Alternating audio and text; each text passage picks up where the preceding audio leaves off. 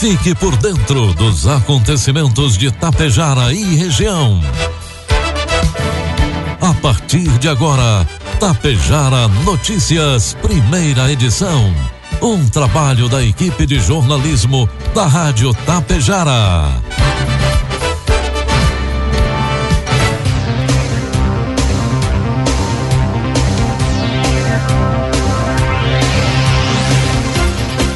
Dia, pontualmente sete horas da manhã. Está no ar a partir de agora aqui pela Rádio Tapejara, a primeira edição do Tapejara Notícias desta terça-feira, hoje 17 de agosto de 2021. Tempo bom em Tapejara. Neste momento, 13 graus é a temperatura, 91% a umidade relativa do ar. Notícias que são destaques desta edição. A CISAT divulga vagas de emprego. Ibiaçá tem hoje a aplicação da segunda dose da vacina contra o coronavírus da AstraZeneca. Brigada Militar de Tapejara realiza a prisão de três pessoas durante o final de semana. JCI Ibiaçá promove mais uma etapa do projeto de doação de sangue. Com oferecimento de Bianchini Empreendimentos e Agro Daniele, está no ar a primeira edição do Tapejara Notícias. Produtos agrícolas. Preços praticados ontem pela Agro Daniele. Soja, preço final com bônus, cento e reais. Milho, preço final com bônus, noventa reais. E trigo PH 78 ou mais, preço final com bônus, oitenta reais.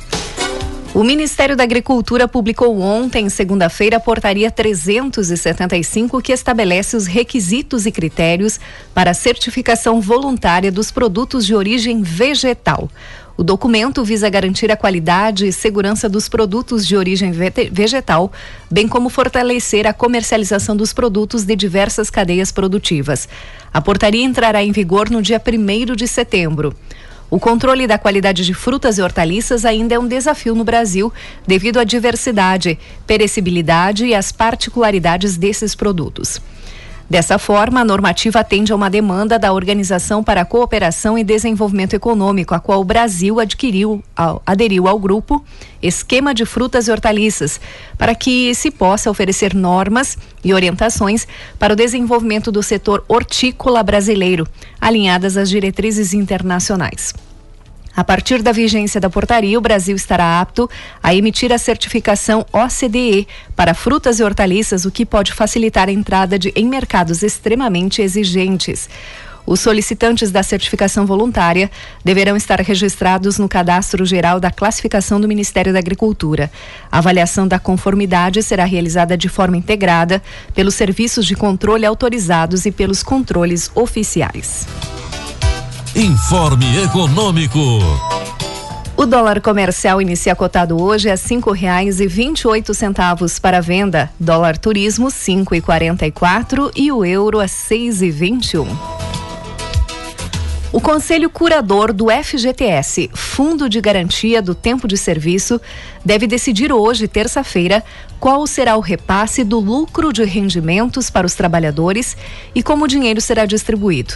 Atualmente, cerca de 83 milhões de trabalhadores possuem contas vinculadas ao FGTS. A distribuição de parte dos lucros do FGTS aos trabalhadores é feita desde o ano 2017, o que melhora o rendimento dos recursos depositados no fundo. Segundo a Caixa Econômica Federal, a distribuição será feita mediante crédito nas contas vinculadas de titularidade dos trabalhadores até o dia 31 de agosto deste ano. O dinheiro é distribuído de forma proporcional ao saldo das contas vinculadas. No ano passado, por exemplo, foram repassados 7 bilhões e meio de reais aos trabalhadores, valor equivalente a 66,2% do lucro do FGTS em 2019. Enquanto o FGTS não é retirado pelo trabalhador, ele fica depositado na caixa e é usado em programas de habitação, por exemplo. Previsão do tempo. O sol predomina na maior parte do Rio Grande do Sul nesta terça-feira. No entanto, uma massa de ar quente começa a ingressar pelo oeste e pelo norte, aumentando as temperaturas, especialmente no oeste e aqui na nossa região. Por conta de alguma nebulosidade, pode haver chuva fraca e isolada hoje. No entanto, a precipitação deve ocorrer a partir de hoje. O calor deve ser acentuado para este mês de agosto. De acordo com a Metsul Meteorologia, o ápice do calor será sentido na quinta-feira. São esperadas máximas de até 37 graus em algumas localidades. Calor deve ser acima da média para agosto e máximas devem ser sentidas na quinta-feira com pouca variação de nuvens. Vamos então às imagens do satélite que mostram que hoje nós teremos bastante sol pela manhã, aumento de nuvens pela tarde e uma pequena possibilidade de uma pancada de chuva rápida e passageira à noite ou no final do dia, aproximadamente 2 milímetros. A temperatura no amanhecer, às 5 da manhã, no centro da cidade, foi registrada em 11 graus. Neste momento, faz 14 graus nos estúdios da Rádio Tapejara e a máxima hoje à tarde deve chegar aos 27 graus. Para amanhã, a previsão é de sol entre nuvens e bastante calor. A mínima no amanhecer deve ser de 15 graus e a máxima deve chegar aos 29 graus. Destaques de Itapejara e região. Agora 7 horas 7 minutos, 14 graus é a temperatura. Divulgamos agora a atualização dos números do coronavírus aqui em Tapejara. São dados coletados até as 16 horas de ontem. Casos ativos do coronavírus em Tapejara: oito pessoas.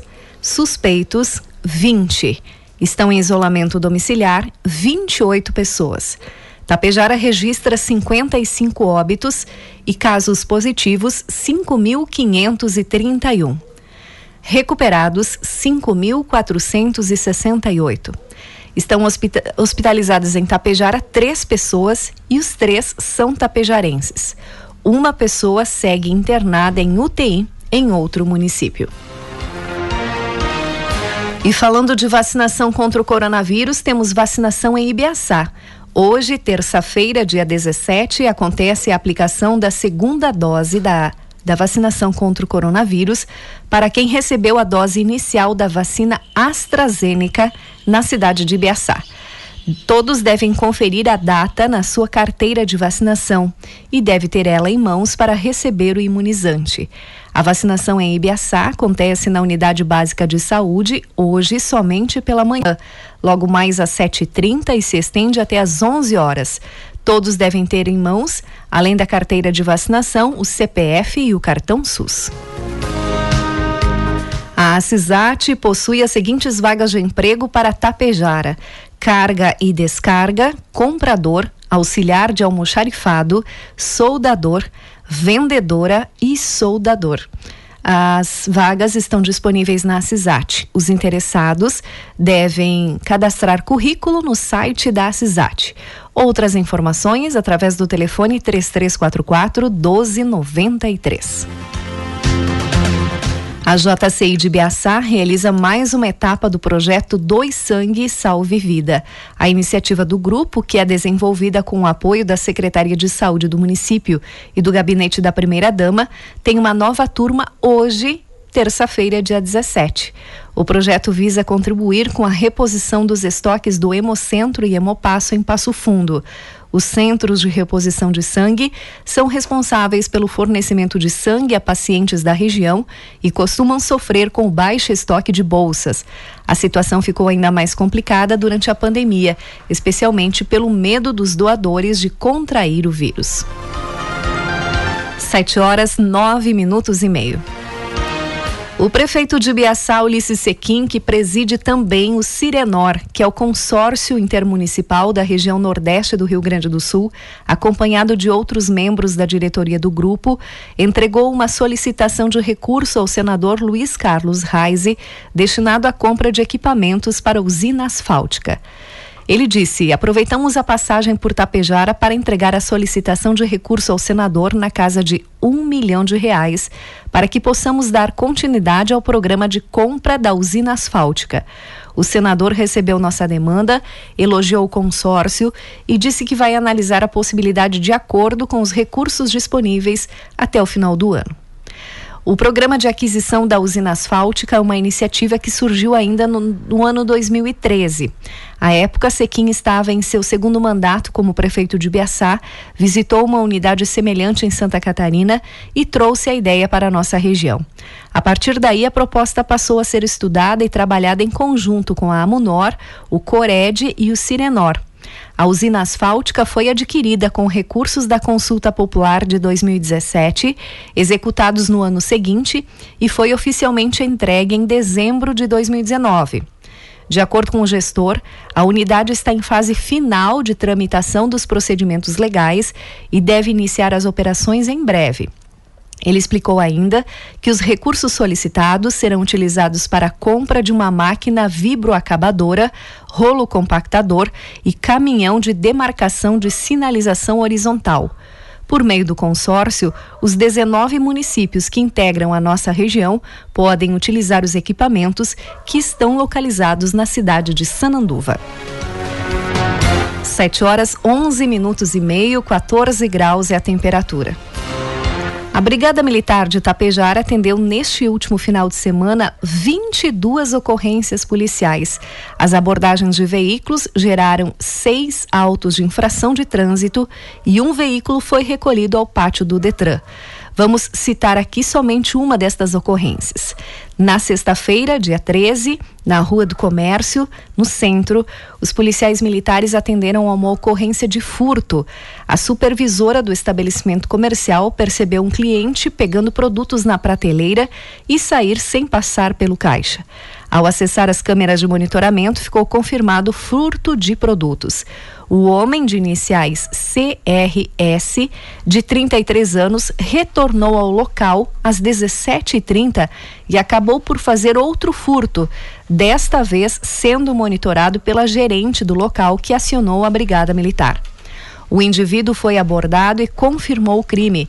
Ele recebeu voz de prisão e foi encaminhado ao Hospital Santo Antônio para exames e à delegacia de polícia na sequência. A autoridade policial lavrou flagrante delito por furto devido à sequência de fatos. O mesmo homem foi autor de inúmeros furtos no comércio local nos últimos dias. Após os trâmites, o mesmo foi encaminhado ao Presídio Estadual de Getúlio Vargas, onde permanece à disposição da Justiça. Estas e outras várias ocorrências registradas no final de semana estão no site da Rádio Tapejar. E na tarde de ontem, o corpo de um homem que estava desaparecido há 10 dias foi encontrado enterrado atrás da ocupação floresta no loteamento Manuel, Manuel Corralo, em Passo Fundo. O corpo foi localizado às margens de onde passa o rio Passo Fundo. A polícia chegou até o local após denúncias anônimas da comunidade via 190. Márcio Leopolski, de 38 anos, sumiu no dia 6 deste mês, uma sexta-feira, após ir com amigos em um ginásio do bairro Santa Maria. A mulher dele registrou o desaparecimento na delegacia de polícia de pronto atendimento e relatou que seu marido havia saído de casa para um curso, mas após isso foi beber com amigos. Ela relatou que chegou a tentar contato telefônico e mensagens com Márcio, porém sem sucesso. Buscas foram feitas nos hospitais do município, mas em nenhum deles ele deu entrada. No dia do seu desaparecimento, Márcio estava com uma motocicleta Honda NXR 160 Bros de cor preta, que foi localizada na quarta-feira da semana passada. A polícia agora segue investigando o caso. Na tarde de ontem, a Polícia Civil, através da Draco, coordenada pelo delegado Diogo Ferreira, em conjunto com a Brigada Militar, efetuou a prisão de um foragido no bairro Boqueirão, em Passo Fundo. Os agentes da Draco estavam realizando diligências quando visualizaram uma mulher em uma GM captiva que estaria foragida, mas ao realizar a abordagem, a mulher empreendeu fuga. No entanto, perdeu o controle do veículo algumas quadras, colidindo no cordão da calçada, sendo detida por uma guarnição da Brigada Militar que passava pelo local. A foragida possui mandado de prisão preventiva pelo crime de estelionato, o conto do bilhete e associação criminosa. Fatos ocorridos em Curitiba, no Paraná. Além disso, foi apreendido celular, documentos e o automóvel. A mulher foi encaminhada ao Presídio Regional de Passo Fundo. 7 horas 15 minutos e meio. A BRF, uma das maiores companhias de alimentos do mundo, está recebendo inscrições de candidatos a 50 vagas abertas para operador de produção em sua unidade de Marau, aqui na nossa região. Os interessados podem se cadastrar no site da companhia ou diretamente na unidade de seg nas segundas e quartas-feiras, pela manhã das 8 às 11 horas, para realizar o cadastro. Para as vagas de operador de produção, podem se candidatar pessoas maiores de 18 anos e com ensino fundamental completo. Como parte das iniciativas da companhia para promover a diversidade e a inclusão, também há oportunidades para pessoas com deficiência em todas as vagas. Outras informações pelo telefone 3371 3552. A Receita Federal começou a receber a declaração do Imposto sobre a Propriedade Territorial Rural, o ITR, ontem, segunda-feira. O prazo vai até o dia 30 de setembro.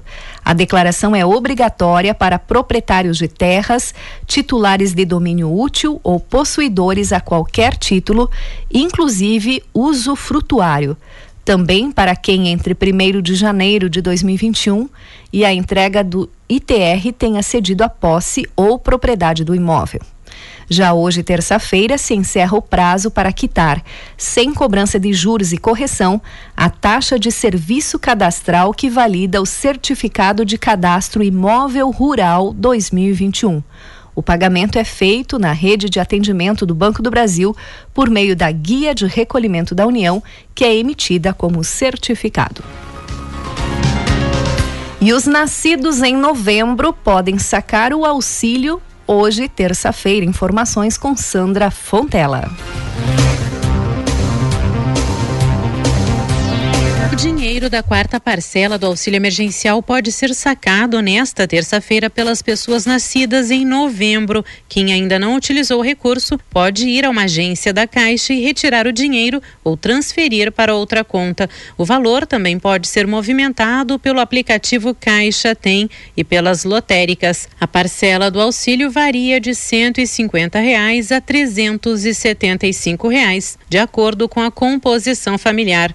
O saque vai até quarta-feira, quando podem retirar o dinheiro os beneficiários aniversariantes de dezembro. A partir da próxima sexta-feira, o governo inicia a transferência da quinta parcela da ajuda financeira. O repasse de sexta será para os beneficiários nascidos em janeiro. De Brasília, Sandra Fontela. Agora 7 horas 18 minutos e meio, 14 graus é a temperatura. Encerramos por aqui a primeira edição do Tapejara Notícias. Outras informações durante a programação da Rádio Tapejara, às 12h30 tem a segunda edição. A todos um bom dia e uma ótima terça-feira.